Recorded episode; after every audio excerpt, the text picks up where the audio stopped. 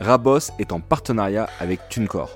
TuneCore, c'est quoi? Un agrégateur, un site qui va vous permettre de publier vos musiques sur plus de 150 plateformes de streaming, dont Spotify, Apple ou Deezer, et ça à partir de seulement 20 euros par an. On rencontre beaucoup d'artistes en développement qui ne sortent pas encore leur musique sur les plateformes. Pour moi, c'est important qu'un artiste soit présent en streaming pour trois raisons. Premièrement, se faire connaître par plus d'auditeurs. Deuxièmement, pour ceux qui sont intéressés par une signature, en étant sur les plateformes, vous augmentez vos chances de convaincre un label. Sans compter que TuneCore appartient à Believe, vos profils remontent auprès de leur talent scout. Et troisièmement, sûrement le plus important, en diffusant votre musique en streaming avec TuneCore, vous récupérez 100% de vos redevances et vous pouvez commencer à créer votre économie grâce au streaming. Rendez-vous sur tunecore.fr pour découvrir leur offre, mais avant, on vous laisse finir d'écouter cet épisode.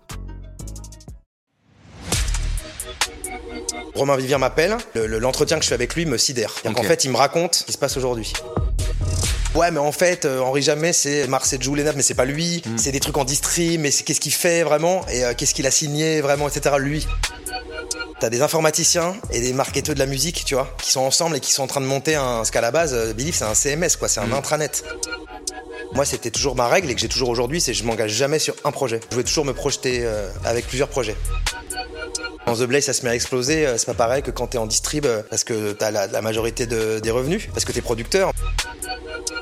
Euh, Hamza, on, a, on, se parlait, euh, mais un peu comme ça en fait, depuis mhm. quasiment deux ans. J'avais mis aussi un billet sur le fait que l'album qui arrivait, ça allait être. Euh, quand je dis m'ont fait écouter à mon arrivée, j'ai fait oh putain, c'est encore plus gros que ce que je pensais.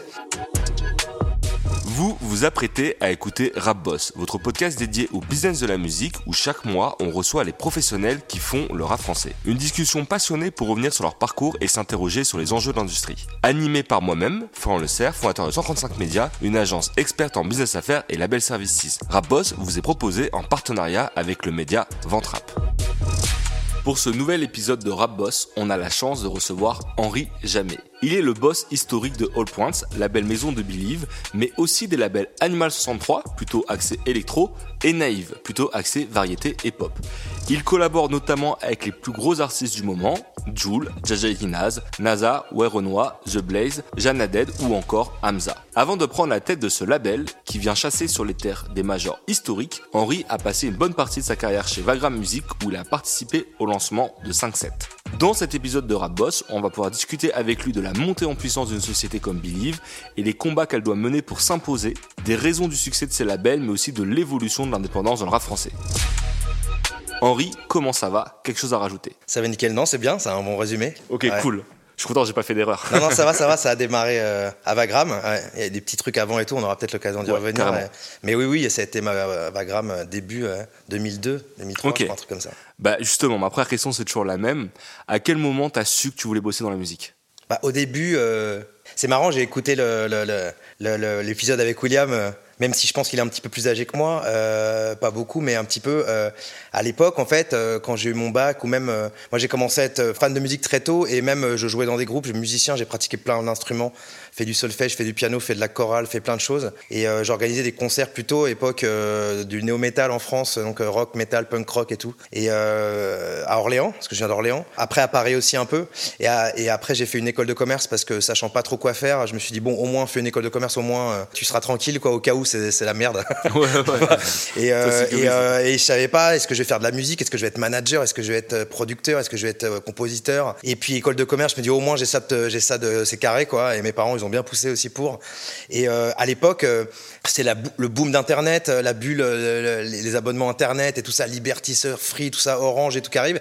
Mais dans la musique, donc il y a plein de débouchés là-dedans, dans la finance, dans le marketing, dans, dans Internet, dans le luxe, dans la musique. Il n'y a pas encore trop les offres d'emploi, pas trop le digital, et on ne sait pas ce que c'est qu'une maison de disques. Donc euh, moi à l'époque, c'était euh, la maison de disques, c'était soit les, producteurs derrière les, grosses consoles SSL, soit les avocats avec des costards blancs, euh, Di Barclay, tout ça, soit les producteurs dans le sens financier. Ouais. ne je pensais pas qu'il y avait des petites personnes comme nous, tout simples, des petits gens qui avaient des chefs de projet, des gens qui venaient du business ou de la gestion.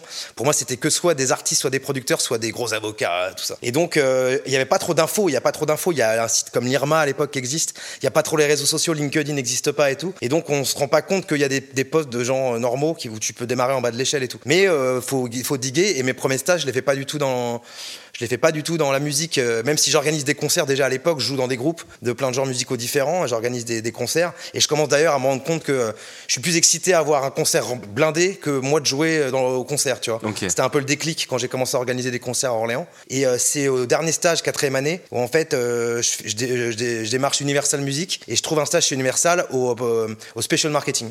Ok, qui était du coup euh, C'est de faire des compilations pour des marques et faire des compilations pour des lieux, euh, faire des compilations euh, hors commerce ou voilà ou des compilations de tout genre en fait, de multi-artistes. Okay. Donc toi, tu contactes il y a une offre d'emploi ou juste envoie une candidature spontanée euh, Ouais, je sais plus par quelle euh, personne euh, ou par euh, quelle. Je réponds à toutes les annonces de stage okay. en maison de disque et en fait, Universal, je vois que c'est pas dans un label, mais je sais même pas encore ce que c'est vraiment qu'un label. Mmh. Tu vois, il y a peu d'infos, c'est assez opaque, on sait ouais. pas trop ce qu'il y a.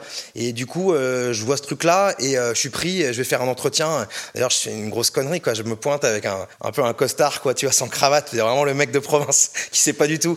Et je me pointe à moitié en chemise, un peu veste de costard, tu vois. Alors, le mec, il me reçoit, il fait ça. Mais pourquoi t'as bien Tu vois, voilà, c'est un souvenir marrant. J'ai pour ça me vient maintenant.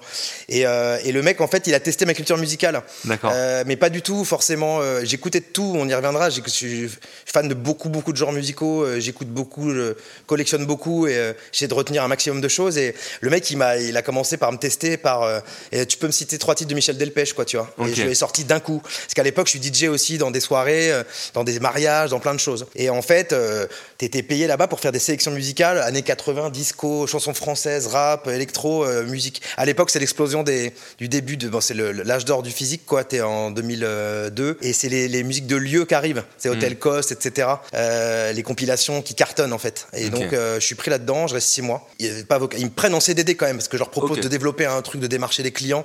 Je fais une plaquette et tout. Et okay. ils me gardent en CDD. Et après, ça s'arrête là. J'avais fait un peu mon tour, mais c'était cool, quoi. C'était une super expérience. Puis l'ambiance. Tout de suite, j'ai vu en fait des gens cool. Ah putain, il y a des gens, j'aime bien leur dégaine et tout, c'est pas que des mecs en costume et tout. Je me dis, j'aimerais bien bosser dans ce genre de truc. Je me dis, ok, je veux bosser dans une maison de disques. D'accord. Et, euh, et, là, je vais travailler chez Energy parce que juste pour euh, gagner de l'argent, quoi. Parce que tu trouves pas, à l'issue de ce je CD, trouve pas trop. pas ouais. autre chose. Euh, je continue à organiser des concerts. Ouais. Je continue à, je commence à faire des playlists pour des, pour des bars parce que je suis un peu digger à côté, un peu DJ et tout, à mes heures perdues. Et je fais des, je fais des, des playlists pour des lieux. Et on me paye. Okay. Et du coup, je pirate sur internet les tracks en MP3 en web pour envoyer des hôtels, des trucs comme ça. Et, euh, et euh, je trouve pas, il y a pas vraiment de poste dans les labels. Je cherche pas vraiment. Je pense que je connais pas les bonnes personnes ouais. et tout. De toute façon, en plus là, c'est quoi? C'est 2002-2003. Ouais, 2003. Ouais. Donc là, t'arrives dans la, crise. Là, la crise. Commence, elle arrive, ça, commence, ouais. ça commence un peu et, euh, et je trouve une place de chef de publicité à énergie. Donc okay. là, tu vends de l'espace publicitaire. Là, t'es en costard. Donc c'est chaud. Euh, t'es à la régie, hein. t'es pas à l'antenne. Hein. Ouais, tu te dis ah énergie la musique que dalle. T'es, en, es une armée, ils sont 500 commerciaux. Tu, tu, vas faire des rendez-vous pour vendre de la pub pour du jambon et tout quoi, tu vois. Ouais. Euh, et là c'est horrible parce que j'arrive, je rentre chez moi le soir, j'enlève le costume, la cravate et je vais à la Flèche d'Or organiser mon, mon, concert de rap et ou de métal, tu vois. Okay. Euh, et je me dis ça va pas, c'est pas possible, donc je reste un an. Mais c'était cool, tu vois, c'était pas trop mal payé. J'ai quand même appris. J'ai vu euh, là pour le coup quand tu vas avec ta, ta petite mallette, ton ordinateur pour vendre euh, des trucs quoi, tu vois. T'apprends. Tu oui. prends des vents, tu des mecs viennent pas au rendez-vous. murs constamment. Ils ouais. t'annulent le rendez-vous. Tu t'es à ici les Moulineaux ouais. euh, en métro et tout. Euh, ouais, école de, du, du, du, commerce quoi, du truc, pour le coup, tu vois. Euh, et, et, après, euh, je continue un peu mon truc en indé et là, je, je postule aussi au special marketing chez Vagram. Et là, c'est encore euh, donc ouais 2000. Par, par vocation, parce que tu dis j'ai déjà fait. Donc parce qu'il y a gros... que ça. Parce qu'il y a que ça. Je, je, vu que j'avais une expérience en stage chez Universal, ils me reçoivent en rendez-vous et je pense que le gars il a vu que j'avais une culture musicale, une personnalité, il m'a embauché en, en, CDI. Donc là, premier CDI. Ok. 2004, je pense, un truc comme ça. Ok. Euh, et là, euh, explosion du CD toujours encore et des compiles de lieux. Ok. Mais là, c'est autant, euh, t'as autant des labels distribués comme Radio Nova, des compiles comme Saint-Germain-des-Prés Café, des compiles de, de, de, de, trucs dans tous les sens, quoi. Les compiles 4 CD que Vagram était, dont Vagram était leader à l'époque. Mm -hmm. T'avais des marques comme Mega, Mega Techno, Mega House. On en faisait dans tous les sens, ça cartonnait. Mais je faisais aussi des compiles où là, tu te, tu te faisais plaisir, des compiles d'abstract hip-hop. Donc là, tu deviens euh, le mec un peu référencé comme. Euh, et Vagram, c'est connu comme ça à l'époque, comme vraiment une boîte de compilation hyper forte là-dedans. T'as juste Corneille qui a marché en label. Mais sinon, c'était connu comme euh, une, une, boîte de distrib physique et euh, un label de special marketing de compilation hyper reconnu. Et donc, on reçoit des vinyles et des trucs du monde entier. Donc, tu reçois tous les CD de, de Warp, les vinyles de Warp, de Ninja Tune, de Rockus, de tout ça, et tu compiles ça dans plein de trucs. Donc, avec des marques un peu populaires, on mettait de la musique de super qualité. Okay. On faisait des trucs qui s'appelaient à l'époque Paris Lounge, tu vois. Mais par contre, dedans, on mettait la fine fleur de, de, du rap anglais, américain, etc. Et, et ça, toi, tu participais à la sélection des titres Ouais, ouais. Ça, et en fait, j'apprends de fou parce que je fais toute façon, chef de projet, on y reviendra, c'est un métier de gestionnaire et généraliste. Tu fais la pochette, et vu que là, c'est une mini-entreprise de compilation, faut être rentable très vite, mais avec beaucoup de physique, t'as pas le téléchargement et tout. En fait, euh, tu fais la pochette avec des graphistes, tu fais le track listing, tu clears toi-même, tu es tout seul, hein. quasiment. Tu as un service juridique, mais tu fais quasi tout tout seul. Tu deals tes artistes, tu deals tes titres, tu deals ta petite campagne sur Radio FG ou sur Nova, euh, ton encart dans Trax ou dans les Inrock, et, et tu fais tes mini PNL et tes, comptes d'exploitation pour que ça soit rentable. Du coup, j'ai appris un peu le métier de gestionnaire avec ça. C'était une super école. Et puis à côté, il y avait des mecs qui faisaient des compiles de rap. Euh, où on commençait à compiler tout le rap indé français. Et là, c'était intéressant aussi. Peut-être aussi le truc que c'était un peu l'ancêtre pour moi. J'avais fait euh, une série de compiles qui s'appelait My Playlist et on prenait des personnalités pour les faire. Et j'avais fait avec Joey Star. Et donc, c'était un première expérience avec. Euh, il avait fait sa euh, playlist. Et aujourd'hui, ça serait juste une playlist. Mais à l'époque, il fallait clearer titre partie, c'était que en physique. Et donc là, rencontre avec Sébastien, Sébastien Farran. Et, avec Joey Star. Et là, bah, j'ai bossé, je, sais pas, six mois sur le projet avec Farran, avec Seb, qui aujourd'hui est un mec avec qui on, un ami, quoi. Et, premier grand mentor pour moi. Euh, avant d'être mentoré par d'autres gens, euh, j'allais dans son bureau, j'écoutais ce qu'il disait. quoi. Et je le voyais euh, manager Leakshot et la carrière solo. C'était à l'époque où il, sortait son, son bouquin, son premier bouquin là. Garogori, je crois, ou un truc comme ça. Mhm. Je sais plus comment il s'appelait. Et je le voyais dans son bureau manager euh, tous les projets de Leakshot. Et en même temps, euh, et en fait, pour lui, la compil, c'était un amusement, tu vois. Il a pris, il a pris son petit billet. Euh, on a fait, on a fait un, un, espèce de 24 heures sur Radio Nova pour une. J'avais loué un hôtel pour faire une série d'interviews, tu vois. Pour moi, c'était un peu le premier truc, premier pas vers l'artistique dans une maison de disques. C'était une compile. Et, et mais gros apprentissage parce que le, les compilations, ça t'apprend à tout faire, un peu tout seul. Ok, parce qu'en vrai, d'extérieur, moi, de ma vision à moi, le spécial marketing, c'est peut-être pas l'endroit où les gens avaient le plus envie de bosser. Non. Est-ce que c'est pas genre. Euh, non, j'y suis arrivé par. Euh, pas par défaut, mais un peu par euh, hasard. C'était les postes qu'il y avait, j'ai pris le poste. Et toi, j'ai l'impression que tu l'as limite pris ouais, je comme un plaisir. en fait, il voyait. en même temps, je commence à manager des groupes de rock, d'indie rock. Euh, j'ai été là-dedans assez longtemps. J'ai eu un label de rock, euh, une SARL hein, dont j'étais le gérant, et j'ai produit, managé euh, et fait tourner même un groupe pendant 10 ans qui s'appelle Stuck in the Sound, qui est toujours existant. Et ça en parallèle de Vagrant Ouais, de mon, ouais, ouais. et qui a marché, j'étais jusqu'à l'Olympia, qui a fait tourner ah des millions de streams. C'est un ah groupe qui a beaucoup d'auditeurs uniques, qui tourne partout, hein, qui vit ça depuis 15-20 ans. C'est de l'indie rock, c'est du rock alternatif. Et, toi, tu étais producteur Et moi, j'étais leur manager au début. Après, j'ai monté une boîte pour les produire avec le studio, tout, l'organisation et à côté, euh, j'avais mon CDI chez Vagram. Donc en fait, il fallait que je m'éclate aussi euh, pour faire du pur artistique. Et les compiles, euh, déjà, ça m'éclatait quand même parce qu'on faisait mm. tout, la techno, de la machina, du rap, du mm. reggae, du jazz, un peu tout. Et j'avais mon CDI et j'étais respecté, j'étais apprécié. Et je commençais à, un peu à regarder ce qui se passait côté label chez Vagram, tu vois. Je posais des questions, je me faisais pote avec tout le monde. Et de l'autre côté, j'étais manager d'un groupe de rock. Et j'allais un peu dans les centres système de rap, les battles avec David Cook MPC. J'allais partout, je sortais je fais deux concerts par soir dans tous les genres le jazz, le rap, le métal, euh, le reggae, euh, le rock, le hard rock, euh, un peu tous les genres. Et donc, les compiles, bon, au début, il va falloir quand même que euh, je taille, hein, tu vois. Et, euh, et, là, on est en 2006-2007. Et là, j'étais en même temps avec le special marketing et euh, la distrib. Et à l'époque, Vagram, c'était vraiment les leaders de la distrib et un peu du rap. T'avais Musicast en faisait, c'était personne signait de rap. Hein. T'avais Musicast en signait, les majors plus trop. Vagram commençait à en distribuer. Et notamment certains labels comme Menace Records, avec L.I.M. Lady Montana. Et ils venaient au bureau. Très rap. Et donc, t'avais très rap. et là, moi, en fait, attiré par leur côté, le côté déjà musical, je kiffais grave Eliem, euh, euh, Alibi Montana, la, la, fameuse compile rue. Et les mecs venaient et on faisait vraiment, euh, dit qu'est-ce qu'on fait, comment on peut faire pour trouver des idées, tout ça. Et moi, je bossais pas le truc. La distrib, c'était à côté de mon bureau. Hmm. Mais en fait, j'étais. Tu débordais un peu. J'étais attiré par la discussion. Et, euh, et, euh, et le producteur de l'époque, Bayes, le personnage, je le trouvais incroyable. Et en fait, on refaisait un peu le monde et j'essayais de trouver des solutions avec lui. Et il disait, mais lui, c'est qui là, tout ça? Donc, je voyais que le rap, tout de suite, ça me, j'en écoutais à fond. Et cet aspect indépendant, puis je traînais en bas de génération. Tu vois, il y avait des freestyles, il y avait Diams qui était avec son suite à capuche, qui attendait, etc. C'était une période incroyable. Mais personne n'en signait, très peu. Et euh, et ils montent 5-7. Euh, ils se disent, OK, 5-7, euh, c'est vraiment la rencontre entre deux personnes à la base, qui est Emmanuel Perrault, qui est maintenant chez Sony, et Alan Gag, qui est un grand directeur artistique de pop française, et Stéphane Bourdado, qui dit, voilà, on a le label Vagram, Vagram, Vagram, quoi, avec Corneille, etc. Faut qu'on monte un autre label. On voulait un peu sur le créneau, qui était à l'époque vraiment le leader là-dedans, c'était Because, une pop un peu plus indie, cool, classe, euh, où tu vas de France Inter à Énergie, mais mm. tu as une, une, ligne éditoriale plus, euh, plus alternative et plus radicale, quoi, un peu dans la, dans la proposition artistique. Et donc, ils font rencontrer ces deux mecs-là. Et moi, en fait, je traînais, quoi. Dans les, et ils disent, lui, il, avait, il est au spécial marketing, mais pourquoi il connaît les mecs des Rock, les mecs de oui, FM, les mecs de. Il traîne un peu ces trucs, il a l'air d'avoir une énergie, quoi. Et donc, euh, les deux me rencontrent, ils me connaissaient pas. Hein. Emmanuel Perrault, il me voyait, parce qu'il était boss de la distrib. Ok, donc il te voyait parler avec les Il y avait Thomas Laurent, il y avait, euh, il y avait troisième bureau qui se montait, avec euh, Alex Nebou, tout ça. Stéphane Espinoza, t'avais Thomas Laurent qui était à l'export, t'avais Emmanuel Perrault qui était à la distrib, et moi qui étais au spécial marketing, et moi je traînais qu'avec les gens de l'artistique, quoi, tu vois. Les gens qui parlent aux artistes. Il fait, lui, il nous casse la tête, faut le prendre, parce qu'il a l'air d'en vouloir, quoi, tu vois. Et on, donc je suis premier chef de projet du label 5-7. D'accord. Et très rapidement, en un an, euh, le label, c'est euh, assez fulgurant. Vous signez qui à ce moment-là? Euh, Ça démarre, on commence par signer Aaron. Ouais. C'était un groupe qui avait un gros succès à l'époque avec, le, avec le film, la musique du film Je vais bien, ne t'en fais pas, là, avec le mhm. fameux titre Lily, Kaolin, qui était un groupe de pop rock qui, commence, qui se met à cartonner. Et très rapidement, on signe un groupe euh, The Do, qui rentre numéro 1 euh, au top. C'est leur première signature. On signe euh, Dominique A, qui avait déjà une carrière en major avant de chansons françaises, donc vraiment la marque méga classe de chansons françaises et qui a avec nous en plus vraiment grossi. Quoi. 16 aussi, qui, venait de, de, major et qui vient chez nous et qui redémarre aussi sa carrière à fond.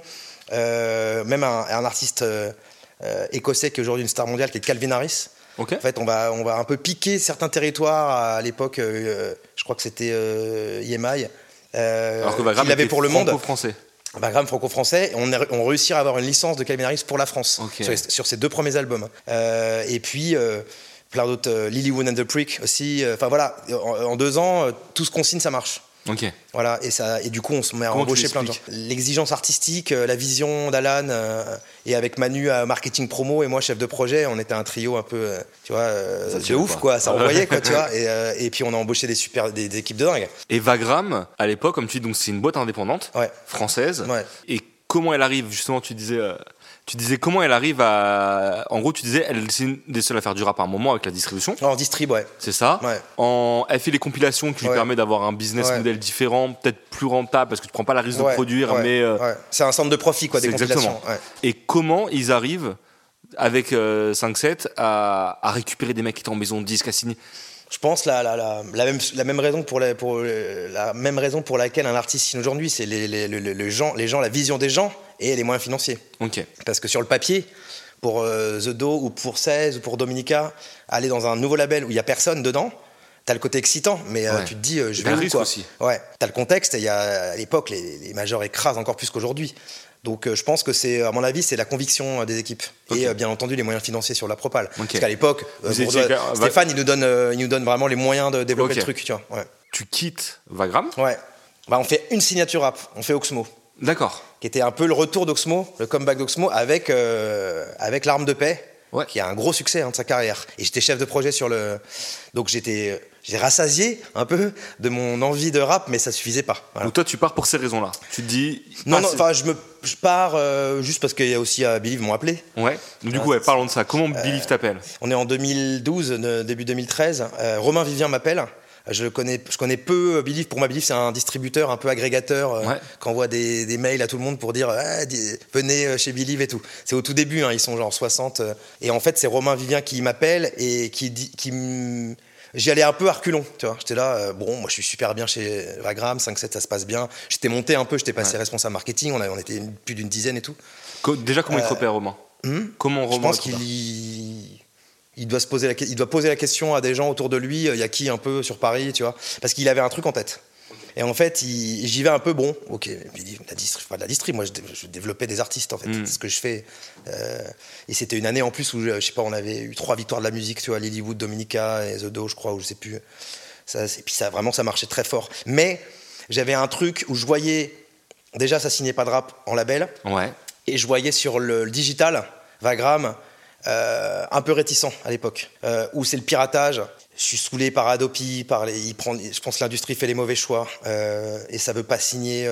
c'est normal, c'est pas Alan qui allait signer du mm. rap, mais il n'y a pas de, il a pas de label qui se monte. Et j'étais pas, j'avais peut-être pas encore la, puissance de carrière pour dire je veux monter moi mon label de rap. Alors pourtant je t'ai bousillé au rap américain, rap français, mais j'ai pas senti le truc venir et euh, je voyais la distrib. Et vu qu'ils voulaient pas trop investir en digital, euh, je trouve qu'ils perdent un peu le, pas du. Tu sentais qu'ils rataient peut-être le coche, quoi. ils étaient peut-être en train de rapper. Alors qu'ils avaient la distrib, ils avaient l'indépendance, et les, indépendants venaient chez eux un peu directement, parce que c'est le seul endroit où aller faire distribuer ces projets. Euh, je sens pas une volonté euh, d'investir dans le digital. Et donc à ce moment-là, euh, Romain Vivien m'appelle, je vais faire un rendez-vous, et le mec m'a alors que j'étais pas forcément pas, sûr du rendez-vous et je le connaissais pas. Lui, était, il était déjà boss de la France, quoi, déjà. Mais Billy, c'était petit. Euh, c'était moins de 100, enfin, c'était bien moins, même entre 50 et 70 personnes. Et en fait, euh, l'entretien que je fais avec lui me sidère. En fait, il me raconte ce qui va se passer, euh, ce qui se passe aujourd'hui. Et, surtout, il dit ce que j'ai envie d'entendre. C'est les artistes vont récupérer le pouvoir, les artistes vont devenir entrepreneurs, ils vont pouvoir euh, on va pouvoir faire des contrats hyper adaptables.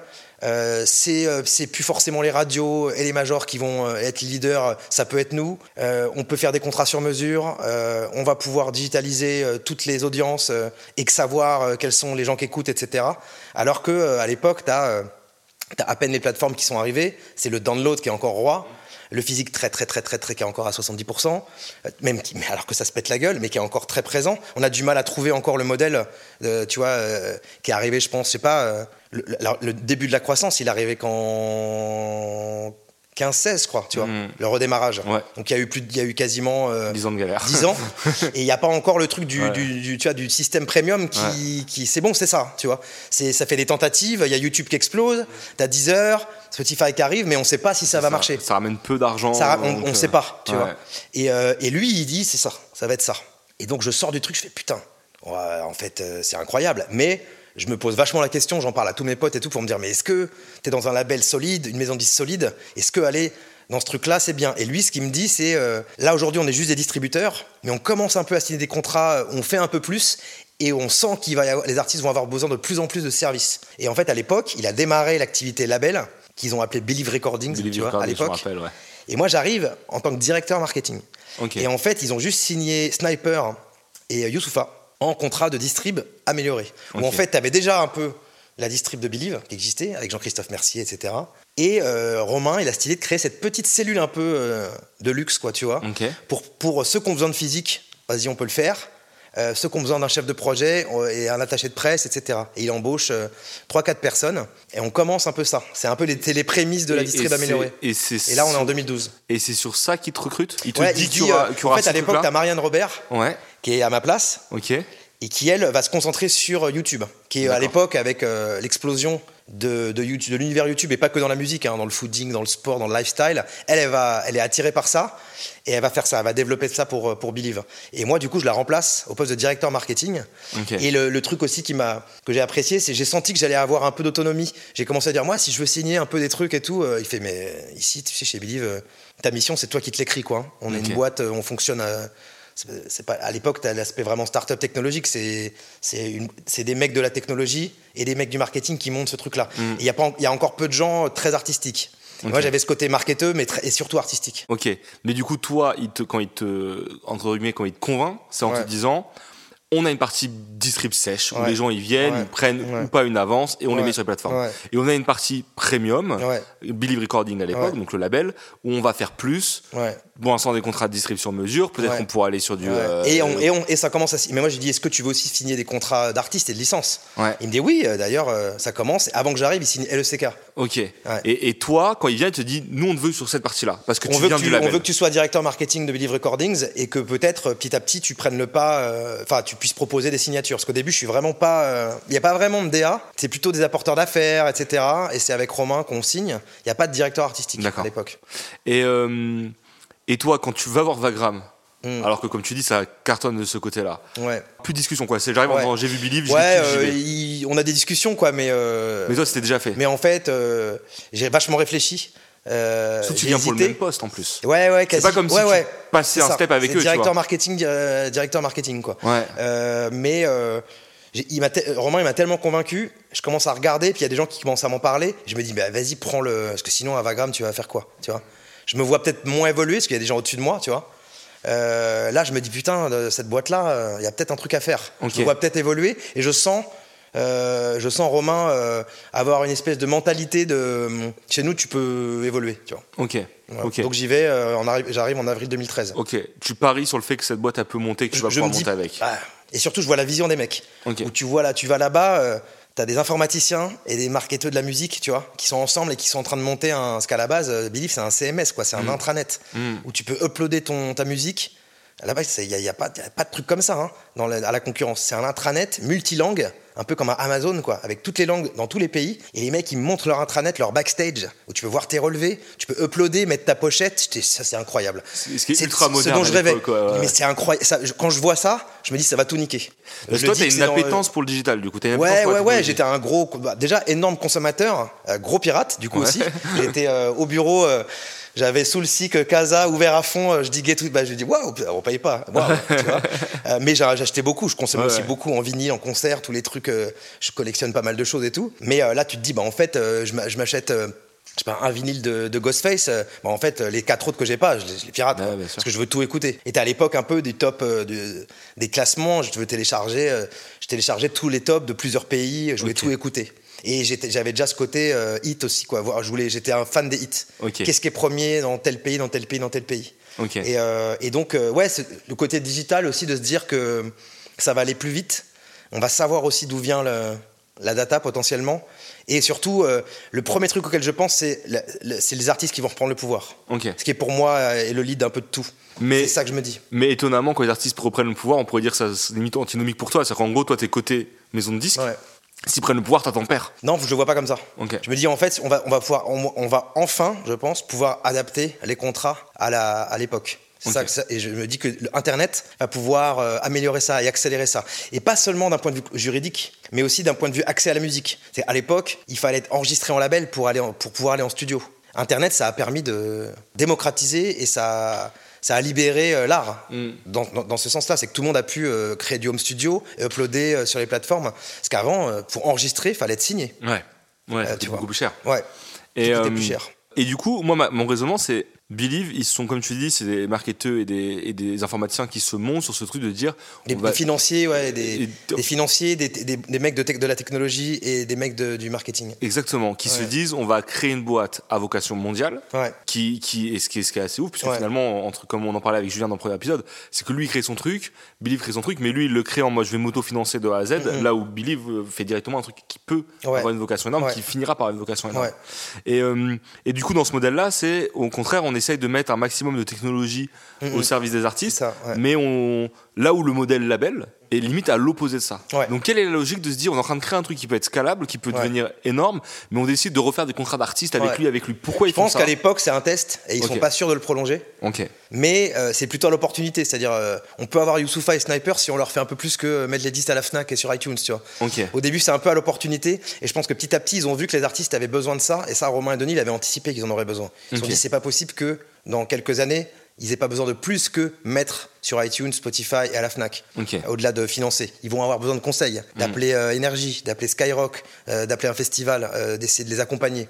Donc ça, ils l'anticipent. C'est pour ça qu'ils, même si au début, euh, au début, c'est pas, c'était rentable assez vite, Believe Recordings, mais c'était euh, dans un- une, une économie euh, et même une équipe assez limitée. Euh, le temps que la boîte aussi se développe et qu'on commence aussi à signer, euh, qu'on ait la puissance aussi de signer des plus gros artistes. Ok. Tu vois, on, on- on commence à signer donc, euh, euh, on signait Esprit Noir en licence. Dès que je- quand je suis arrivé peu de temps après avec Core et Nouvelle École, euh, le label, beau succès d'estime quoi, tu vois. Euh, et après on le passe en contrat l'artiste parce qu'on s'est dit voilà là faut y aller. On signe de la pop aussi en contrat l'artiste.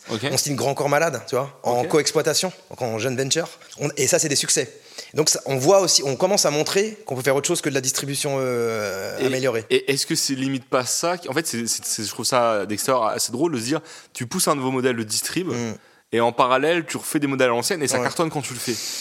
Pas tout le temps, mais surtout, en fait, c'est pas, pour moi, il n'y a pas un modèle euh, roi. Ouais. Euh, Il y a qu'est-ce qui est adapté à l'artiste au, me- au- au meilleur moment de sa carrière. C'est Ok. ça, Believe, c'est s'adapter à n'importe quel genre musical, à n'importe quel pays, à tout moment de sa carrière. Qu'il soit euh, à son premier son avec TuneCore, qu'il soit à son premier label distribué ou à sa première étape de mixtape d'album, et potentiellement après, euh, euh, dans un contrat avec beaucoup plus de services, qui peut être. Artistes, licences, distrib améliorés. Et Ok. aujourd'hui, Believe, il y a un groupe de labels euh, comme, euh, dont on est partenaire, euh, comme Playtoo, comme Tôt comme Joe Co. All Point, ça veut dire, comme tu disais à juste titre tout à l'heure, c'est un label 100% maison. Ouais. On s'est aussi associé dernièrement avec MGM, avec DJ Belek. Mhm. Mais c'est ouais, c'est se dire que tout contrat est possible. Ça part d'une feuille blanche et se- et et s'adapter, et se dire que Believe, à n'importe quel moment de la carrière d'un artiste, on, on a un contrat pour lui. Ok. Que ce soit de TuneCore au contrat d'artiste, en fait. Ok. Revenons à toi. Tu arrives chez All Points en tant que Ouais. directeur marketing, Ouais, enfin chez Believe Recording. ouais. À quel moment, du coup, tu passes boss de. Ouais. de- Bah, on, on- ouais, on, on- donc on, bah, Grand Corps Malade, ça a été un peu un. C'était le premier. Youssoufa, ça cartonne. Euh, il fait l'album Noir Désir. Moi, Ouais, j'arrive entre temps. À l'époque, c'est Pauline Duhart qui est chef de projet. Ok. Et puis, elle- elle- je crois qu'elle se fait dévoger par Def Jam, un truc comme ça. euh, Et euh, on a bossé peu de temps ensemble, c'était top. Et elle part chez Def Jam, euh, on la remplace et tout. Et puis, euh, on signe Grand Corps Malade, ça marche fort. Esprit Noir, on voit qu'il y a un, il y a Il se un passe vrai, quelque il y a chose, un ouais. vrai truc. On signe les EP de Joke en distribution avec Oumar, euh, Tokyo, et- etc. et Kyoto. On et puis on commence à, signer quelques projets. On signe l'entourage en contrat d'artiste avec les 10. Ok. Sneezy en contrat d'artiste, etc. Donc on commence à faire ça. Et puis on arrive à, je dirais, 2015-2016 où en fait on se rend compte que là ça commence à s'accélérer, Spotify arrive, etc. Et on voit que il y a, y, a, y a Musicast qui est en face de nous tout le temps. C'est vraiment notre concurrent. Euh, C'est-à-dire que quand. euh, et puis le rap commence vraiment à prendre. On commence à voir aussi quelque chose qui se passe. Quoi. Euh, Et mais je signe aussi un peu d'électro avec Yuxek. Euh, je signe un groupe de rock anglais qui marche fort. euh. Donc là, tu es encore Euh, directeur marketing. Mais je suis directeur marketing, mais qui commence à signer. C'est-à-dire, même si c'est pas marqué, c'est limite moi un jour, je crois, sur ma, sur ma signature mail, j'ai mis directeur marketing et NR, quoi, parce Ouais, que, je- en fait, techniquement, je commençais à signer. Donc, je l'ai mis, en fait, par, par- Ouais. tu vois, comme ça, quoi. C'était naturel, en fait. Ok. Ça s'est fait naturellement. Euh, et puis, je pense que Romain, il voyait que j'étais passionné par ça. J'étais autant passionné d'aller à un rendez-vous radio que de faire un, un budget avec des financiers et que discuter notes de musique et caisse claire avec, avec Funky Flav sur, euh, tu vois, euh, avec Antoine sur l'entourage, quoi. Ou discuter avec, euh, avec Esprit Noir Euh, et être en studio, être en studio, en studio, en studio. Et donc, ça commence à, à vivoter, mais c'est sûr que à côté, la distrib et l'inter, chez Billy, ça, ça va beaucoup plus vite. Ça explose. Voilà, et ils développent pas le label dans les autres pays pour l'instant, Ok. tu vois, parce qu'ils se concentrent sur euh, la distribution. Et là euh, vient cette espèce de compétition sur plein de, plein de deals avec euh, avec Musicast, avec Julien. Ouais. Et à l'époque, avec certains membres de l'équipe de la distrib, etc., des, des Pauline, Regno, etc., qui sont à la distrib à l'époque, avec Romain, avec plein de gens, Mercus aussi qui était, qui était à la, à la distrib, euh, Mehdi qui est après parti au publishing. On a, on a la réflexion de se dire avec Romain et l'équipe, mais peut-être qu'en fait, au lieu d'être euh, d'être tout le temps en face, pourquoi on. Je crois que Julien, il le dit un peu, est-ce qu'on se mettrait pas ensemble Ouais. en fait? Et euh, comme ça, on sera plus fort face, euh, face au, au major, etc. Quoi. On se dit, allez, on, on, on y va. Quoi. Et en fait, euh, les gens se sont rencontrés et ça s'est fait. Et là, arrive le, du coup le rachat de Musicast, donc des équipes et euh, du, euh, du portefeuille, entre guillemets, Ouais. le, le roster, même si c'était des, des artistes qui, étaient plutôt euh, projet par projet. Ouais. Et là, avec Romain, on, on commence à rencontrer un peu les artistes. Et avec Romain, Romain il a l'intelligence de se dire, OK, il y a ceux qui ont juste besoin d'une distrib sèche, QLF, voilà. Et il y a ceux qui ont peut-être besoin de plus de services et plus d'accompagnement. Et là, euh, on commence à travailler euh, sur Joule. Euh, et là, on commence à se dire, Naps, je me dis, mais c'est quoi ce, c'est quoi ce truc? C'est incroyable. Euh, à l'époque, j'avais embauché euh, Mousse Parache en directeur artistique. Ouais. Et, euh, et on écoute Pochon Bleu dans les. Dans les c'est Julien Cartullo qui passe Pochon Bleu dans les couloirs de Believe au Parti communiste. Et moi, j'entends le, j'entends, euh, j'entends, euh, ouh lolo, et je pète un câble. C'est quoi ce truc? Je, je les vois au bord de leur piscine là. Je fais, mais c'est incroyable. Et je dis à Mousse, euh, lui il me dit, t'inquiète Marseille, je peux aller voir et tout. Il descend à Marseille et on fait la proposition, on signe Naps. Ok. Voilà. Donc on, parce que lui, est- on sent qu'il y a une ouverture à travailler avec plus d'équipes, plus de services, chef de projet, promo, euh, accompagnement, etc. Là où on sent que chez QLF, ils sont tellement déjà staffés que en fait tout le travail d'équipe, d'équipe euh, de leur côté, il est fait. Ils ont besoin d'une distribution. Ok. Pas plus. Et c'est au moment où il y a la rachat de Musicast qu'il y a le changement de nom de Beef Recording All Point Et euh, ouais, un peu au même moment, c'est les Anglais qui créent cette marque-là, qui trouvent le nom. Ok. Euh, et en fait, moi, je cherchais un nom et je trouvais pas. Et puis ça me, ça me saoulait un peu, quoi. J'étais là, bon, qu'est-ce qu'on fait? Mais je voulais plus m'appeler Believe. Parce, qu'il y avait trop. Ça crée trop de confusion. Ouais. les gens ils disaient, ah, mais c'est le physique, Believe Recording, alors que Believe Digital, c'est. Puis à l'époque, on s'appelait Believe Digital. Ouais. On s'appelait pas Believe comme aujourd'hui. Donc il y avait le côté, les gens captaient pas. Et ça me saoulait. Donc il fallait que je trouve un nom. Je trouvais pas trop. Euh, ou alors c'était déjà pris. Et euh, je vois les Anglais qui trouvent cette marque-là. Je vois all points, tous les points, ça veut dire quoi, limite si on traduit en deux secondes, tous les points d'un contrat, tous les mm. points d'une galaxie, tous les points d'une carrière. Et euh, ça me fait un peu rire et tout. Je dis, Et puis en fait, je réfléchis pas beaucoup. Je dis, on prend ça. Ok. Et donc Believe Recordings devient all points.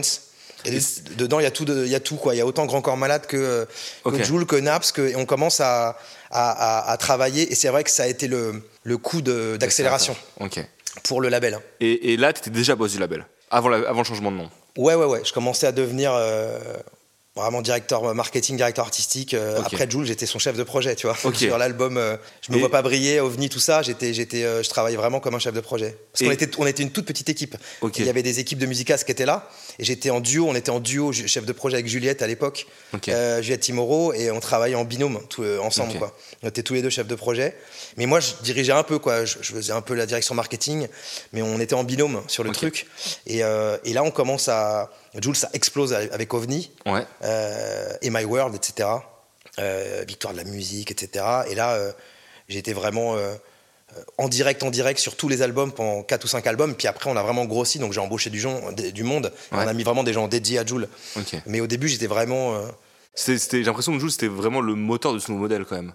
Ouais, ouais, Jules Naps, Jules Naps, mais Jules, euh, bien entendu. Et puis, euh, on, voit, on, savait qu'avec euh, avec Esprit Noir en artiste, Grand Corps Malade en John Venture, c'est-à-dire en coex, et Jules et Naps en distrib amélioré, on voyait qu'on pouvait, on pouvait être capable de proposer tous les types de contrats. Ouais. Mais c'est vrai que ce moment-là, c'est un peu créé le contrat artist services, comme on le sait aujourd'hui, c'est la vraie distrib améliorée. Je dis pas qu'on l'a inventé, mais je pense qu'on l'a bien exécuté chez Believe. dire C'était vraiment, tu veux être indépendant, tu veux être entrepreneur, mais tu as besoin d'accompagnement on te met en gros quasiment les services d'une licence avec une distrib, mais pas les taux d'une distrib. Euh, hmm.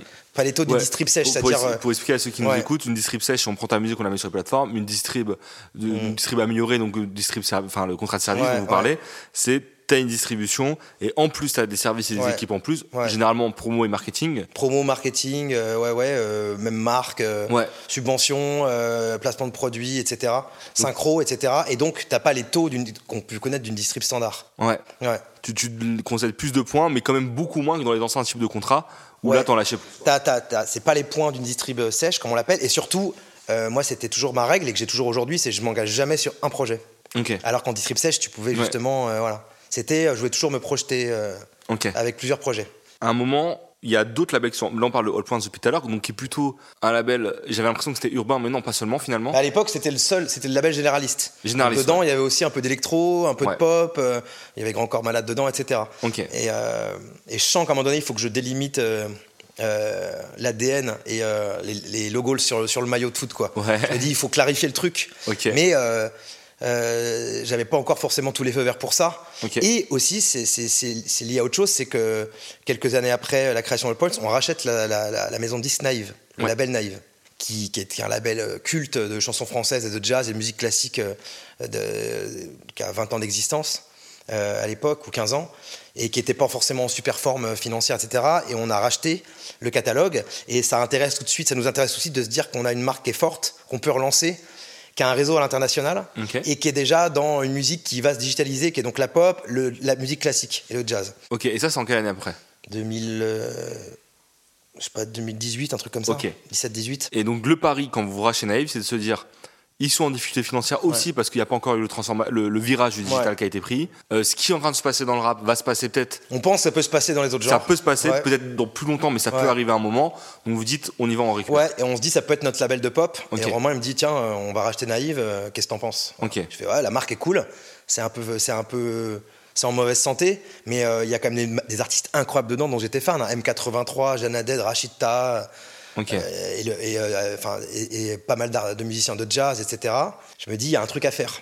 On peut, on peut, on peut refaire partir cette marque, j'en suis sûr. Et donc, euh, on garde peu d'artistes. on garde M83, Rachid, Jana Dead, on resigne des artistes et on recrée une équipe avec un directeur artistique, des chefs de projet qui étaient là-bas, mais en qui j'ai- cru direct en les rencontrant, qui avaient aussi l'ADN, qui portait en eux, qui incarnait l'ADN, c'est hyper important. Et on relance le truc et on signe des artistes. Et là, ça repart. Ça part bien quand on signe Zult. Ouais. En distrib à améliorer, hein, tu vois. Ouais. Pareil, on propose tout, quoi, tu Ce vois. qui était, ce qui était d'ailleurs à l'époque surprenant. Ouais. Que, Pour de la pop. Pour de la pop, que ça parte c'est en distrib, une ouais. des premières, je pense. Ouais. Mais en fait, on, un contrat de distrib parce qu'elle était un peu perturbée de, de sa carrière en major. Et donc, on, pareil, on, on, Mais je pense on- qu'elle était on un est bon- sur un contrat de distribution, mais on apporte plus, tu vois. Et je pense que Et ça a on fait une EP. bonne, euh, une bonne mise en avant parce qu'elle en a beaucoup parlé en interview, etc. de Ouais, ce ouais, côté. ouais, de ce Je modèle-là. suis indépendant des modèles. de ce modèle-là. On re-signe Haddad, Ouais. euh, bah, Explosion, euh, album 1, album 2, etc. euh, en artiste. Euh, et puis, euh, euh, Loïc Bonny, qui est directeur artistique et directeur général avec moi de Naïve, il, il signe euh, toute une série d'artistes euh, et on, on fait repartir le label. Et là, il y a des, des très beaux succès qui se passent. Et, et là, on, là on, on veut vraiment aller sur la musique électronique qui est en train de, de péter. Ok. Dans le monde Et, entier. et dès le début, quand Romain parle du projet, c'est sous-entendu que ça va être sous ta co- Ouais, co-responsabilité. ça se fait assez naturellement. Ok. Ouais, parce que je prends, euh, euh, dire, je prends la confiance.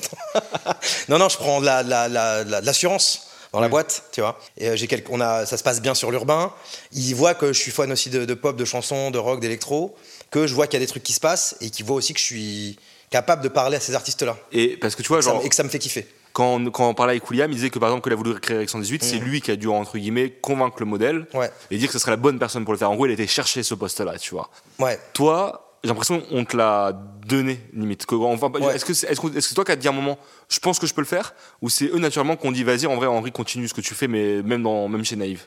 Ouais, ouais, c'était un peu, c'était un peu ça. C'est, euh, ils voyaient que je commençais à vouloir, euh, que j'avais beaucoup d'ambition et que je voulais euh, ce que je faisais sur un label, je pouvais le faire sur deux, trois autres labels. Et ils voient que que j'ai l'envie et que et que j'ai le soutien de la direction.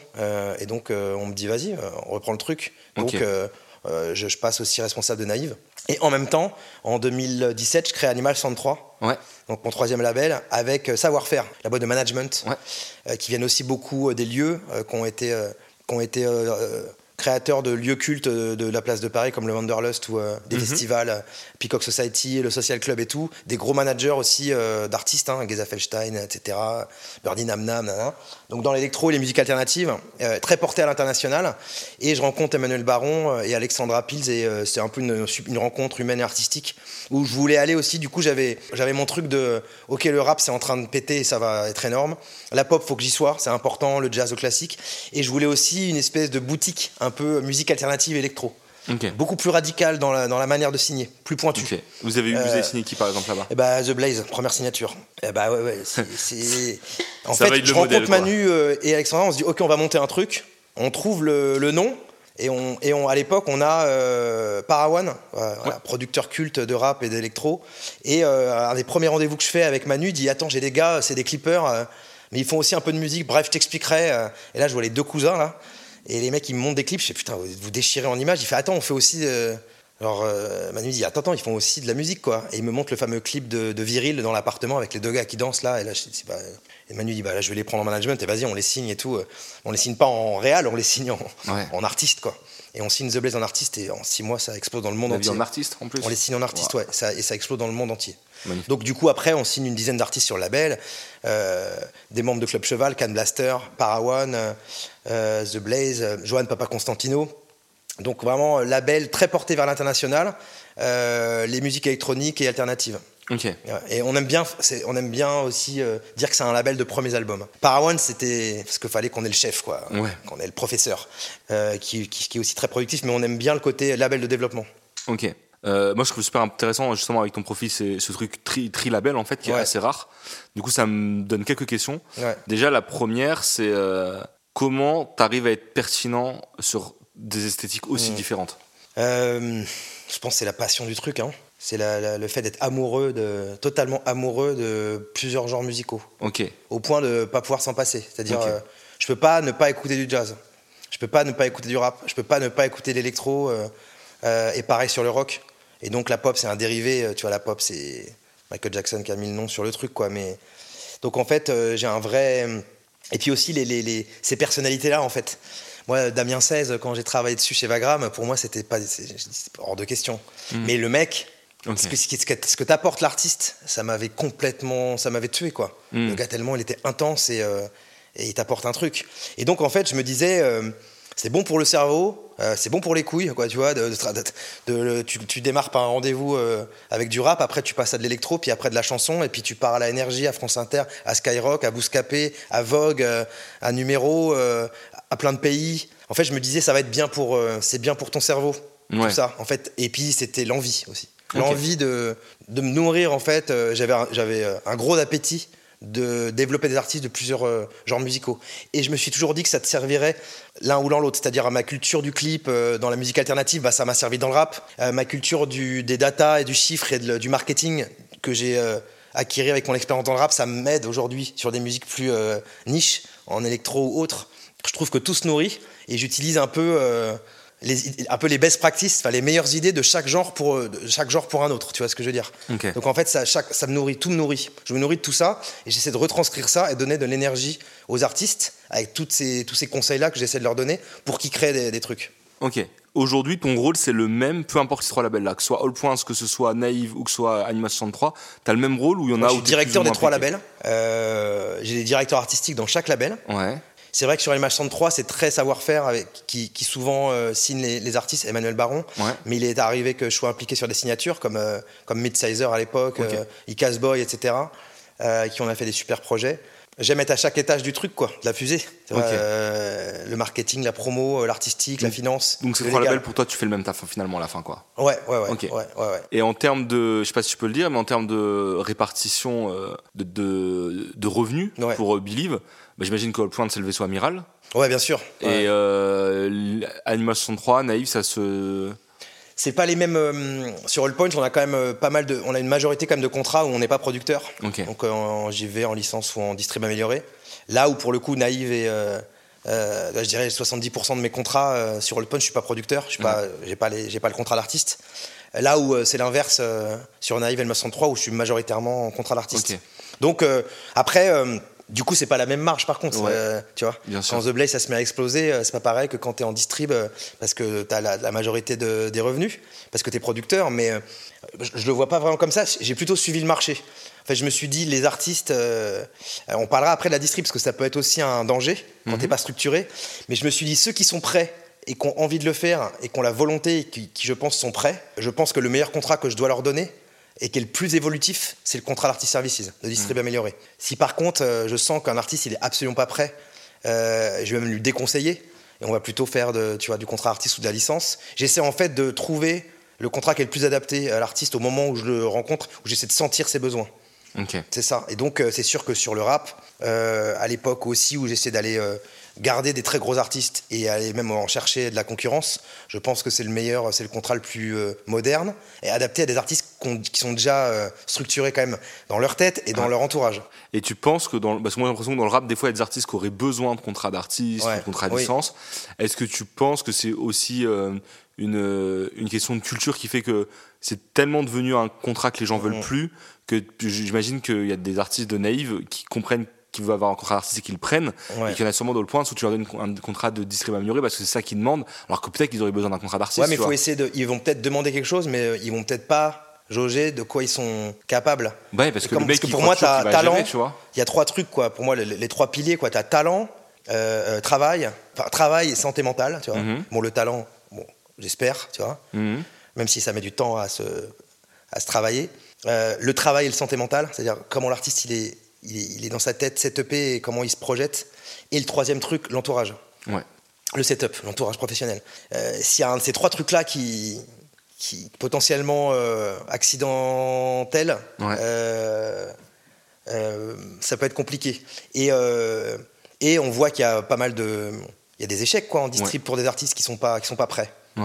Mais, donc il faut, essayer, faut être capable de pas se dire je te signe, je suis la maison de 10, c'est plutôt dire on va être partenaire comment est-ce qu'on va travailler ensemble, comment est-ce qu'on va compléter ce que vous faites pas ou pas assez? Euh, et euh, par contre, comment est-ce qu'on nous on va vous laisser une liberté quand même euh, en vous en acceptant que on va parler musique aussi à un moment donné. S'il n'y a pas ça, c'est compliqué.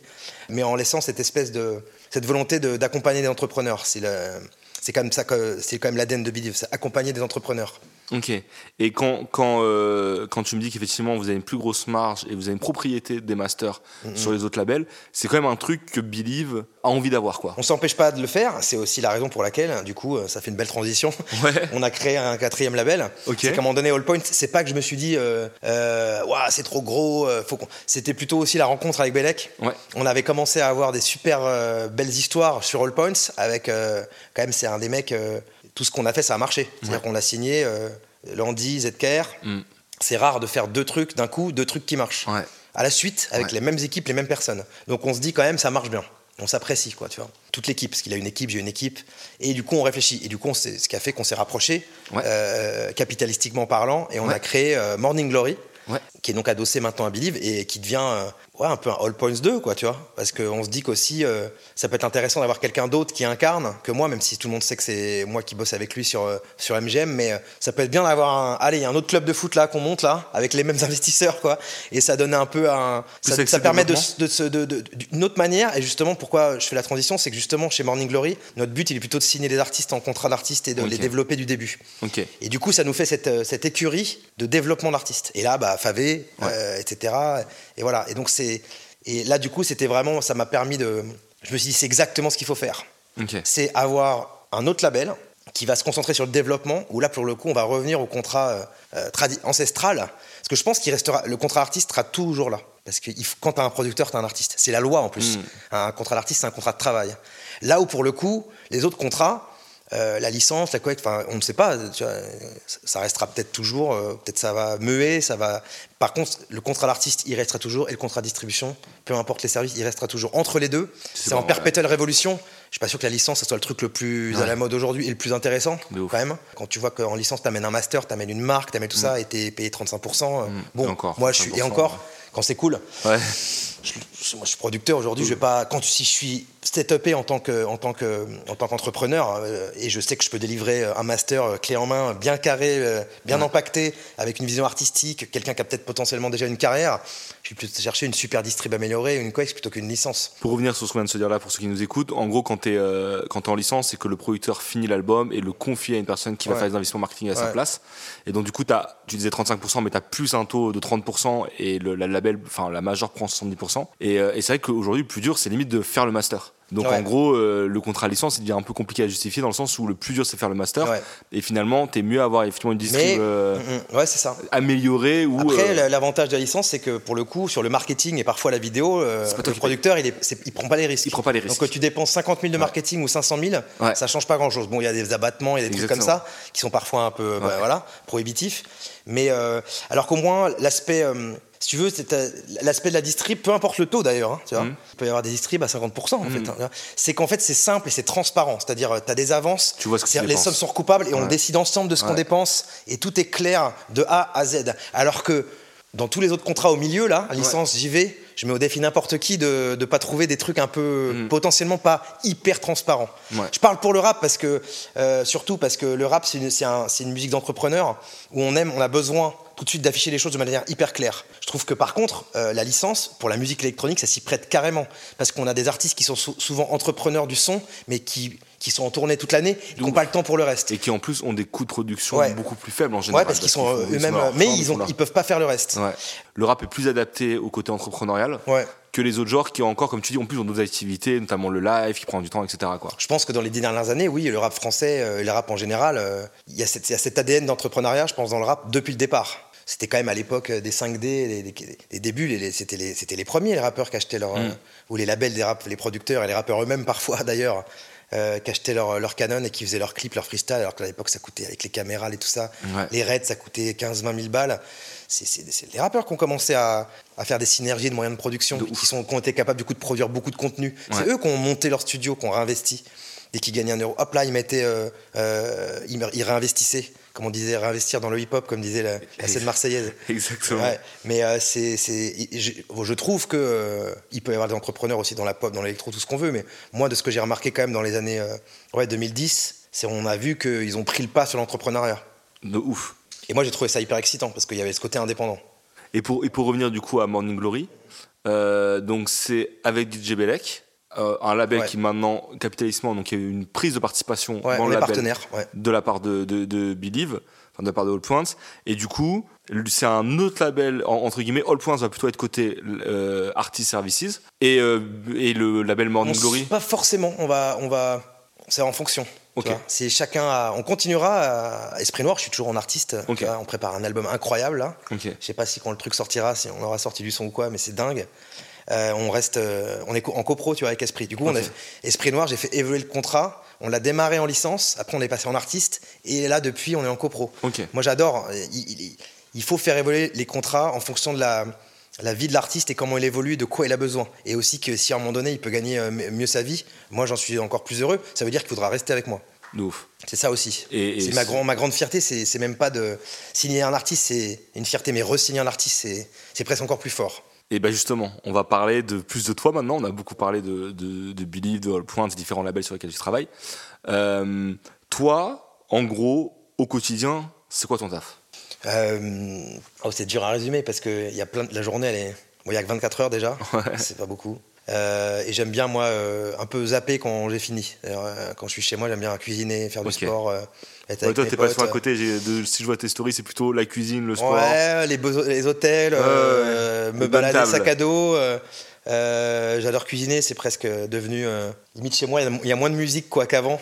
J'ai un peu mis les vinyles à, la cave et tout ça. Maintenant, j'ai une enceinte connectée comme tout le monde et je cuisine. Je cuisine, ça me, ça me fait, ça me fait m'évader. Le sport aussi, et puis être avec les miens quoi. Euh, par contre, quand j'y suis, j'y suis. C'est-à-dire, il faut que j'essaie de boucler ma journée et boucler toutes mes missions. Et mes missions, ça va être c'est plein de choses quoi. C'est maintenant, c'est quand même manager des équipes. Mhm. J'ai quasiment 50 personnes, un truc comme ça, réparties sur les trois labels. Euh, même un peu plus, je crois, maintenant. Et donc, ça va être euh, manager les équipes artistiques, les équipes marketing, les équipes promo, les équipes images les équipes euh, droits dérivés, donc marques, etc. et j'ai dû, du coup, j'ai vachement embauché de gens aussi de, très seniors maintenant. Mhm. Donc, c'est toi qui, es impliqué dans les processus de recrutement? Ouais, j'aime beaucoup voir les gens. Ouais, ouais, Pas forcément 100% des processus, mais, mais quand si, si on pose la question, j'aime bien voir les gens.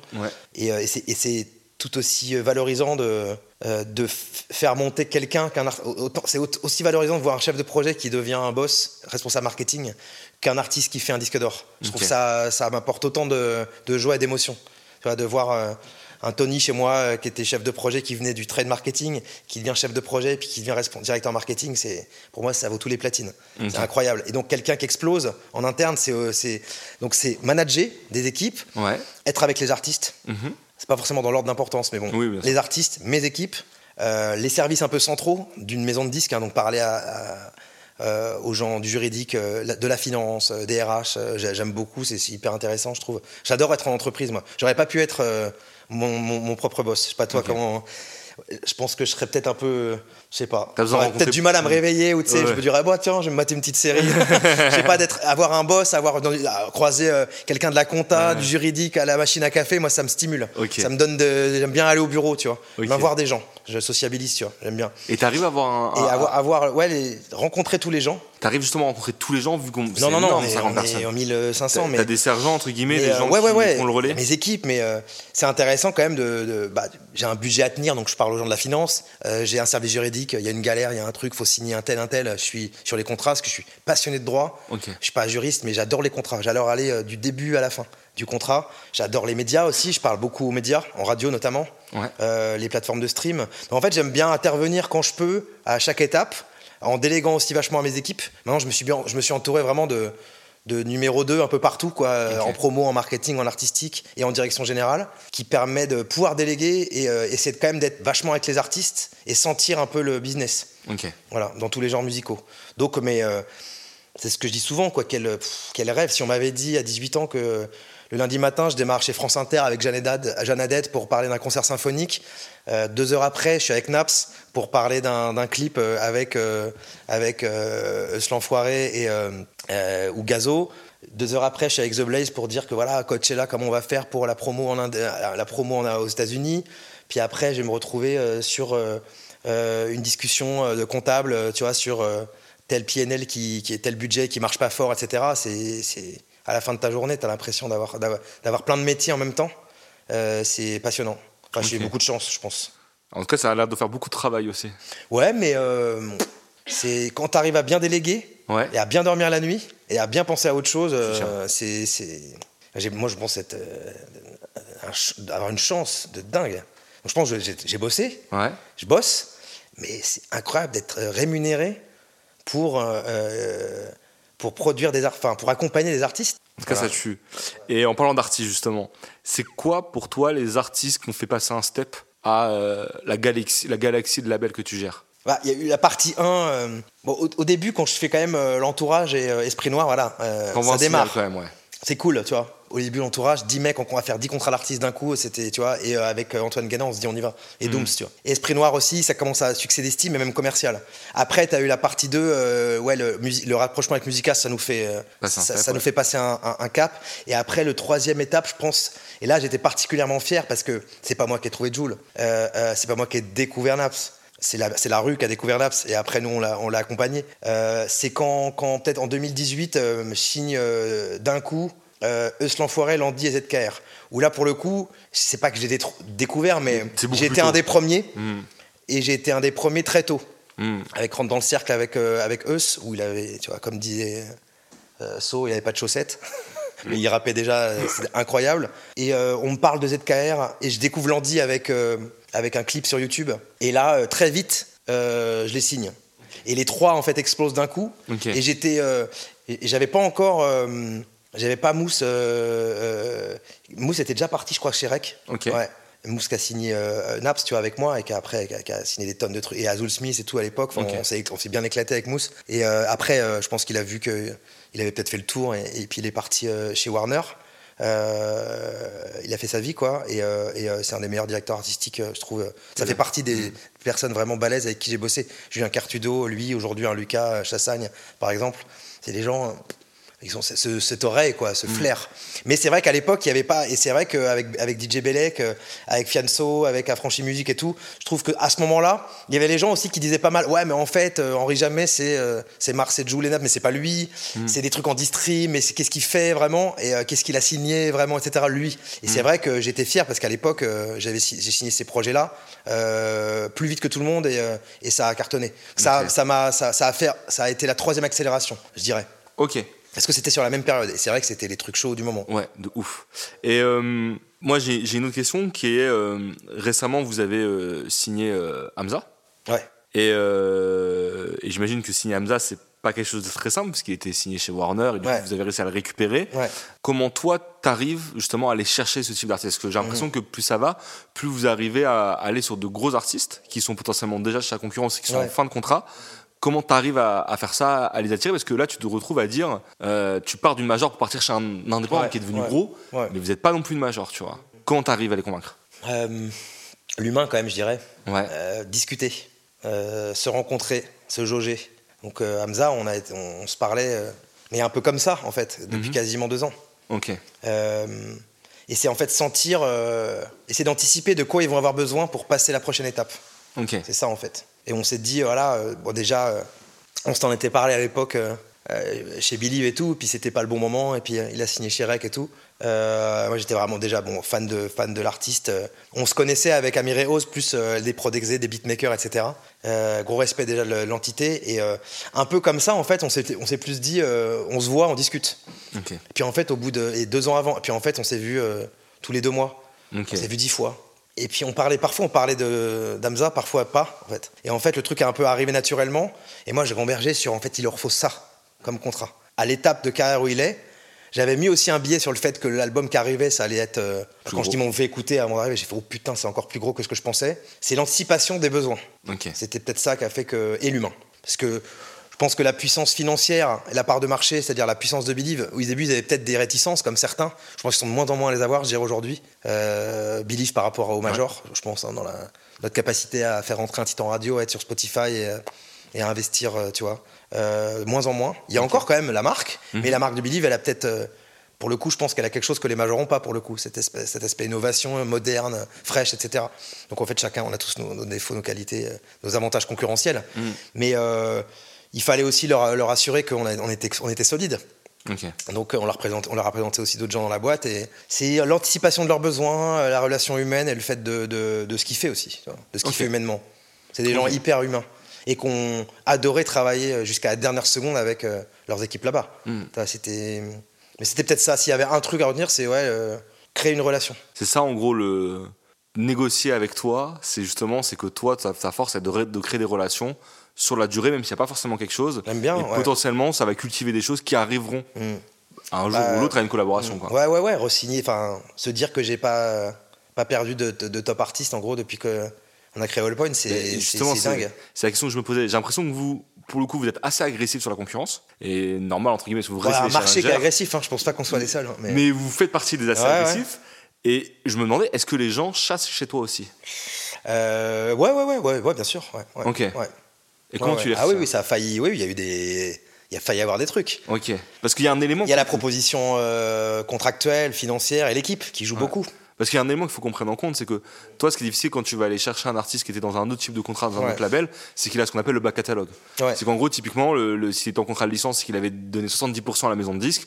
La maison de disque, il veut le garder en distrib, il dit Ok, je fais la même propale que ton concurrent. Ouais. Par contre, je donne un peu plus sur le passif, par exemple. Ça permet de garder les artistes. Toi, pour sûr. le coup, t'as peu de. T'as pas vraiment de part de producteur ou t'as des non, j'ai pas. Alors j'ai pas de, j'ai pas de ce- master. pas mais je commence à avoir du catalogue Oui. sur mes ar- sur mes top artistes. Oui, euh, c'est vrai. C'est vrai que quand il commence à avoir 5-6 albums chez toi, tu Ouais. lui donnes 1 ou 2% de plus, ça change la donne. Tu ouais. peux discuter. Ouais. Même si j'ai pas, je suis pas propriétaire. Ouais. Euh, j'ai quand même, euh, L'exploitation, j'ai quand même euh, de l'exploitation et ils savent que souvent, parfois, c'est sur des durées assez longues, etc. Donc on peut discuter, mais oui, si, si, euh, du début. Enfin, du- après c'est le jeu. hein. Mm. Les artistes ils partent, ils reviennent, mais je, suis, le- je suis assez fier de se dire qu'en fait, euh, on a signé autant de fois euh, Joule, autant de fois Naps, autant de fois Jaja, autant de fois euh, d'avoir réussi à prolonger ce, à créer ce label avec Belek et donc re-signer les artistes, etc. C'est, un truc dont, dont je suis fier. Et après. il n'y a rien de mieux que signer des, des- des- des nou- des nouvelles têtes. Là où Renoir, cette année, on est. Justement. C'est quoi les raisons le du dessus. succès de Ouais Renoir pour toi? Déjà, comment t'arrives à le signer? Parce qu'il y avait tout le monde Ouais. dessus. Comment toi Ah, t'arrives il à a prendre pris- j'ai pris un- on a pris un risque. Je pense qu'il avait à peu près le même, la même offre un peu partout. Enfin, la- la- la- il voulait une distrib améliorée, mais euh, et après il voulait des ambitions. Et puis ça a commencé un peu à. Et moi j'ai adoré euh, la rencontre avec euh, ses producteurs, Ouais. avec son producteur Babs. Euh, j'ai adoré la vision, la musique. J'ai fait c'est pas c'est le nouveau charisme, le mec se rappe, cette manière d'être hyper technique sans trop le montrer dans l'écriture. Et puis, euh, mais on pensait pas que ça allait être, Aussi ça être énorme, ce, ce, ce raz-de-marée là. Mais au moment où, euh, au moment où on le signe, euh, je fais putain, si ça le fait pas, c'est chaud. tu vois, parce que il y a tout le monde et on a du, du coup, euh, voilà. Ouais. C'est mais euh, et, euh, et au final, euh, on a on a pris un risque et c'est ça qu'ils ils ont fait kiffer. Mais on ferait pas tout le temps. Pourquoi ça a marché pour toi? Parce que ça a vraiment marché en plus. hein. Et puis surtout, ça, ça- Ouais. ça ne cesse pas de, Ouais. de, de, de, d'évol- de grossir. Je sais pas, je pense ce côté nouvelle révélation rap de rue, la nouvelle révélation rap, tout simplement. Il a apporté un flow, cette, cette, ce personnage. euh, il y a eu Gazo, eu Ziak. Tiako, c'est différent parce que tout le temps, il a été. euh, ok, lui, c'est, ça va être Michael Jackson, le mec, quoi, tu vois, c'est incroyable. Tout de suite, il est en dehors, limite presque. Mais dans le rap, euh, il y a eu des gros personnages qui sont arrivés. Ces derniers temps, il y a eu Ziak, il y a eu, bon, principalement Gazo. Euh, il y a eu, Caris à l'époque, là, ouais, Renoir. Je me suis dit, ce, ce mec-là, avec son béret et tout, le truc, ce rap, ses prods, les instrus, la manière de faire, les clips, l'histoire, euh, les voix off et tout, c'est, c'est quelque chose. Et, et tu disais que tu prends un gros risque sur un deal comme ça, par exemple. Mm. Risque que tu as bien fait de prendre finalement. C'est toi qui décides Ou t'as. euh, Ah, j'ai des validations quand même. Ouais. Ouais. Mais t'as une Bon. certaine autonomie? J'ai un, j'ai quand même une direction financière, quoi. tu vois. je dois faire passer les deals. Mais, euh, mais je propose. Après, ça passe, ça passe pas. Euh, on arrive doucement vers la fin. Euh, Believe, ça a énormément changé entre le moment où t'es arrivé et maintenant. Ouais. Comme tu dis, vous êtes arrivé, t'es arrivé, ils étaient 50-60. Mm-mm. Là, je sais pas combien ils sont, mais je pense que vous 1700, je crois, un truc comme ça. êtes du coup, assez énorme. Je pense que c'est une des rares boîtes dans la musique qui a autant grossi. Tu vois, Ouais. puisque pour le coup, c'est clairement un système de, enfin, une, une croissance de start-up. Euh, est-ce que ça a du bon et des fois du mauvais aussi de grossir aussi vite? Est-ce que tu as réussi à, est-ce que ça, t'as toujours tes repères? Est-ce que c'est toujours cette boîte qui était, qui avait l'agilité, la nouveauté quand t'es arrivé, tu vois? C'est une boîte qui est cotée en bourse maintenant, donc il y a- il y, a un peu plus de, de process, mais le- normal avec la taille et la- la- le nombre de personnes. Donc tu as plein de gens, de ressources humaines qui arrivent, des contrôleurs, des contrôleurs de gestion, des, des- des gens qui t'accompagnent dans le développement, mais ça garde cette flexibilité qui est portée pour moi. Le truc qui est le plus important pour moi, c'est le, le management, qui est la- le même depuis le premier jour. Euh, mes boss, c'est les mêmes, de- ça fait 10 ans cette année. C'est les, j'ai les deux boss, les deux mêmes, Denis et Romain, ça bouge pas. Donc j'ai cette espèce de, cette espèce de tranquillité et de. Je suis serein en fait dans là où la boîte va, même en termes de valeurs. Hein. Travailler avec des gens qui ont des valeurs aussi belles, je trouve, humaines, de tous les jours, hein, tu sais, de comportement de, enfin, de, valeurs business, mais aussi comportementales.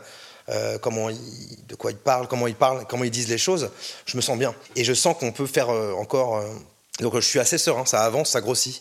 Et j'ai envie de continuer à développer des choses. Je veux aller, je veux la musique électronique dont je suis aussi, euh, euh, tu vois, l'enfant, euh, c'est une musique qui est en train de reprendre avec la réouverture des festivals et des clubs depuis après le confinement. Le rap, c'est qu'on est, il y a une nouvelle génération qui est dingue qui arrive et des top artistes qui se maintiennent, le live, tout ça. Les artistes qui vont durer vont être sur scène, je pense. La chanson est en train de commencer à vraiment streamer, le classique se met à streamer, donc en fait, c'est infini. Et deux petites questions justement sur un peu sur le modèle et sur la manière dont tu bosses avec les artistes. La première, c'est on a un retour des ventes physiques, des festivals, des tournées, des, des précos, mm. euh, de l'achat de CD, de vinyle, etc., qui est limite à l'inverse de sur quoi a été créé Believe, qui était du côté très digital. Euh, toi, comment tu l'anticipes, comment tu le bosses avec tes équipes? Alors attention, c'est une, certaine consommation physique, ouais. surtout liée au direct to fan, c'est-à-dire euh, direct, la vente directe aux fans, parce qu'en magasin, c'est dur là. C'est compliqué. Le vinyle en Fnac, ça cartonne, mais les CD, c'est compliqué là, en 2023, même s'il y a quand même du public. Ouais. Bah justement, au contraire, moi je trouve que le, développement du D2C, c'est l'ADN à 200% de Believe. Si on va développer ton magasin en ligne à toi, on va en avoir les datas, on va en être propriétaire sans avoir besoin de, de, s'affranchir de, Carrefour, etc. Même si c'est nos partenaires, on bosse mm. très bien avec eux. Mais euh, justement, c'est dans l'ADN d'aller servir justement l'artiste. Si on sent qu'il a un potentiel sur, euh, pour faire un objet de, à 10 euros, à 100 euros ou à 50 euros, ou de faire 5 éditions, 2 éditions, 8 éditions, une édition, justement, euh, on va aller lui développer son e-shop. Et là, pour le coup, tu es pile dans l'ADN du service premium et du service sur mesure. Et pareil pour euh, la marque, euh, les associations avec les marques, les synchros, etc. Donc ça, ça s'inscrit complètement. Et aujourd'hui, on a une force de vente euh, qui est une force de vente de major hein, en termes de mise en place et de capacité de, mise en place en physique. Du coup, le fait d'aller sur la niche, pour moi, c'est ça aujourd'hui, c'est travailler les niches travailler la communauté et après ouvrir au grand public. Et ça, je trouve que c'est avec des services clairs, définis et avec une technologie que tu peux le, tu peux le proposer aux artistes et un bon contrat. Cool. Dernier, derniers éléments sur la partie un peu vision. Là, il y a une nouvelle génération d'artistes qui est en train d'arriver. C'est-à-dire que All Points, de la partie visible, même si on a vu dans cette interview qu'il n'y avait pas que ça, euh, euh, c'est un certain rap assez street. Et mais il y a ce rap-là qui fonctionne, mais il y a un autre rap que tout le monde est en train de et là, regarder. là, il y a une scène. Qui est, tu vois, la nouvelle, la nouvelle, génération, la next gen, c'est incroyable. Et, et, vous, est-ce que sur ça, vous êtes positionné? Si oui, par, grâce à quel label? Est-ce que ça va être Naïve ou All Points qui va prendre Ouais, on, se laisse la possibilité de signer, euh, signer du rap aussi sur, sur Naïve. Là, par exemple, on a signé euh, Yamé. Ouais, très chaud. On a signé Swing aussi, qui est un rappeur belge aussi, très chaud. Donc c'est la possibilité, mais quoi, cet ADN un peu plus, euh, un peu euh, chanson. Tu vois Là où All Points, il y a un ADN assez rap français, pas rue ou street machin, mais, mais avec un, ADN assez, assez quand même marqué, quoi. Ouais. La next gen, elle peut arriver un peu. On a signé un, artiste qui s'appelle GMKS là sur All Points où, il y a des choses dont on est passionné. on avait signé que Kra à l'époque, etc. Mais, mais je vois cette scène qui arrive, euh, il y a des trucs de dingue, euh, il y a des trucs que j'écoute beaucoup qui sont la concurrence, tout ça, comme Winter Zuko, comme Gino Weve, tout ça, il y a plein plein, on voit cette, euh, cette scène qui arrive, j'espère qu'on va en faire, est-ce que c'est via une imprint dédié, un nouveau label, est-ce que c'est, on va naturellement, All Point, je pense, ça va être le gros incubateur, puis après on voit, tu vois, ça peut être aussi le gros label généraliste qui permet d'aller après créer peut-être des sous-marques, tu vois. Il y a plein de choses possibles. Mais c'est vrai que cette nouvelle scène, elle est assez, elle est sur une niche hyper précise et identifiée. C'est ça qui est hyper intéressant. Et qui est du coup très consommatrice de produits, de live, etc. Et maintenant qu'on est aussi producteur de spectacles, ça permet de pouvoir proposer aux artistes euh, de plus en plus de services. Mais euh, j'ai pas encore. Euh, se dire qu'on va monter un peu un label next-gen demain, non. Enfin, c'est peut-être trop tôt ou pas encore assez. faut le faire même bien faut voir comment ça va durer, comment ça va infuser tout, les, tout le rap en général, cette scène-là. En tout cas, cette scène-là, elle est, elle est, incroyable à regarder. Maintenant, il faut voir effectivement comment on va concrétiser. Et de la même manière, je pense que ça aurait été une connerie de monter un label de drill ou de monter un label de Jersey, quoi, tu vois. voilà, il y a cette scène-là un peu euh, rap alternatif. Là, pour le coup, qui s'inspire de tous les genres. Faut voir comment ça va. Mais cette scène-là, elle est incroyable. Elle est, elle est en train d'arriver très fort. On arrive à la toute fin. J'allais te demander quel artiste dont tu es le plus fier d'avoir signé, mais finalement, tu as un peu répondu en disant que cette triplette, euh, l'enfoiré, euh, Landy, ZKR, que tu as pu faire en même temps. Est-ce que tu peux me dire un artiste que tu as voulu signer et que ça s'est pas fait. Et que j'ai pas eu Ouais. Et tu, le celui que tu regrettes le plus de pas avoir eu SCH peut-être. Ok. Quand euh, il est parti d'Universal pour aller chez, euh, chez Warner. Ok. Euh, après, il était déjà le S, quoi, déjà. Ouais. Il y a Julius qui arrive, etc. Mais c'est vrai que A7 et Anarchy, ça m'a complètement bouleversé. Après, sur des nouvelles. Après, il y a regretté pour le potentiel commercial et regretté pour, euh, pour l'artistique pur. Ouais. Et parfois, il y a les deux, tu vois. Ouais, il y a des fois, c'est Euh, c'est les deux, ouais. j'ai- En fait, c'est le seul qui me vient. Parce que le reste, pas. Il y en a plein. hein. J'ai loupé des trucs. Hein. Gazo, euh, c'était pas loin. Bravo à, à Epic, tu vois. euh, Et, et inversement, hein, tu vois. Après, c'est vrai que Eus, de la manière dont ça s'est fait, l'équipe qu'on a montée à l'époque et tout, avec Fianso, avec Kala, avec Eus, euh, affranchi, tout ça. C'était une période assez, euh, assez bénie, quoi. Ok. Enfin, on- on- parce qu'on avait, les- on avait les streams et on se marrait, quoi Ouais. et on bossait. Il y avait un espèce de. Il y a eu cette période-là, là, de, de fin 18, début 19, euh, où t'as Rapta qui, qui, qui, qui pète et, euh, et en même temps on fait, on fait. Euh, Je me dis, voilà, c'est là un peu l'artiste rêvé en fait. Ouais. C'était un rappeur incroyable et un ambianceur. Et on pouvait mettre de la pop dedans. Et là, c'était c'était le truc infini. Est-ce qu'il y a un truc dont on n'a pas parlé, dont tu aurais voulu parler? Ouais, euh, je sais pas. Un truc comme ça, peut-être qui me vient, c'est il faut continuer à, à- à faire place aux femmes dans l'industrie, je pense. Ouais. Euh, j'essaie de le enfin, on essaie de travailler là-dessus. euh, il, faut, il faut avancer là-dessus. Ça bosse.